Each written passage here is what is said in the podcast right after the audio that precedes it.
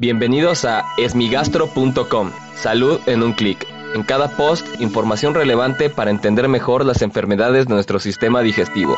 Bienvenidos. Hola, ¿qué tal? Soy Norberto Chávez y les doy la bienvenida a esmigastro.com. En este podcast daré respuesta a las dudas que tienen sobre las enfermedades del aparato digestivo. Y como todos los lunes y viernes hablaremos acerca de las enfermedades del hígado. La pregunta de hoy la envió Andrew a la página de Facebook y me voy a permitir leer su mensaje. Hola, muy buenas tardes y gracias eh, por aceptarme. Por favor, quería que me pudieran ayudar acerca de algunas dudas, ya que soy una persona que tiene hígado graso, nivel 3, según un radiólogo, que me hizo un ultrasonido. Y cuatro días antes ha habido con una doctora que también le había hecho un ultrasonido y que le dijo que tenía hígado graso leve, lo cual lo confundió, ya que en realidad no sabe cómo está, o sea, es decir, desconoce cuál es el nivel de hígado graso que tiene. Y algo que también eh, dice es que tiene hígado graso, pero sus niveles de enzimas hepáticas siempre salen bien, colesterol, triglicéridos, transaminasas, bilirrubina, fosfatasa alcalina, etc.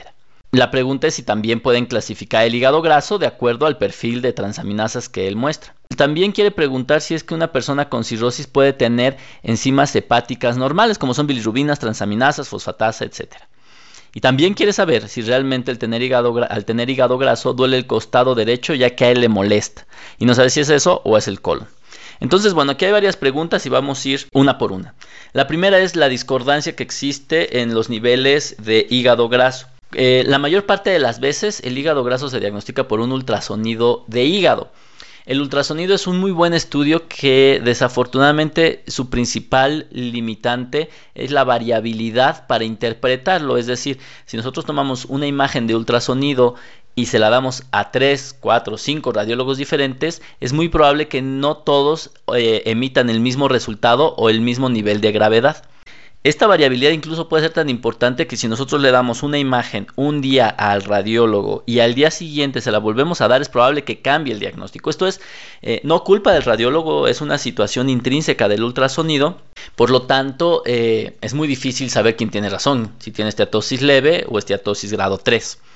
Para esto lo que se recomienda es utilizar algún otro marcador que mida de manera puntual la grasa en el hígado. Evidentemente el más útil sería la biopsia hepática, la cual pues, es peligrosa y no se recomienda salvo en casos muy particulares, pero se pueden utilizar estudios como el fibroscan que puede medir la grasa hepática o algunos estudios de laboratorio que también lo pueden medir. Ahora bien, eh, lo que él comenta acerca de la severidad del hígado graso de acuerdo a sus pruebas de función hepática, la verdad es que el grado de grasa en el hígado no hay manera de correlacionarlo con algunos valores de laboratorio comunes, eso es un hecho. Sin embargo, lo que sí se sabe es que si hay alteraciones en plaquetas, en glucosa, en transaminasas, eh, si se es diabético, se tiene mayor riesgo de tener fibrosis avanzada. De hecho, hay varios marcadores que nos ayudan a determinar la gravedad del hígado graso en base a esto. Pero eh, es muy importante saber que hasta una tercera parte de pacientes que tienen una enfermedad avanzada del hígado, es decir, hígado graso con fibrosis hepática, pueden tener transaminasas normales. Y esto va relacionado a la penúltima pregunta que hizo sobre si las personas con cirrosis pueden tener transaminasas normales, bilirrubina, etc. La verdad es que cuando se encuentran en etapas muy tempranas de la enfermedad, es decir, una cirrosis compensada, es muy probable que el paciente tenga pruebas de sangre que miden la, función hepática normales.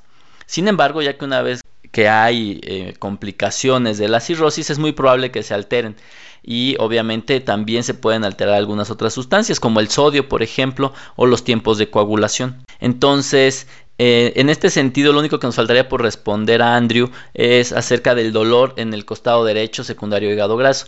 La verdad es que el hígado graso no ocasiona muchos síntomas, de hecho es raro que dé síntomas y a veces es muy difícil eh, determinar si el dolor en el lado derecho del abdomen está relacionado o no con hígado graso.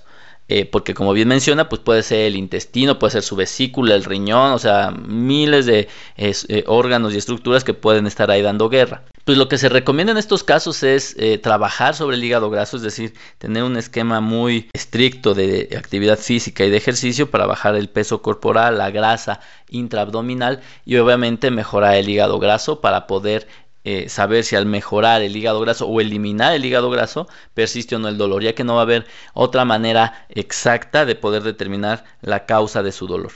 Muchas gracias a Andrew por enviarnos sus preguntas y los invito a que si tienen alguna duda escuchen los episodios previos y si aún tienen algo que no les haya quedado claro en el sitio web www.esmigastro.com encuentran el formulario a través del cual pueden enviarnos su pregunta y los invito a que eh, revisen el libro Encefalopatía hepática, guía de cuidado para pacientes y familiares que se encuentra disponible en Amazon y que será de gran ayuda para los pacientes y familiares de personas con cirrosis hepática.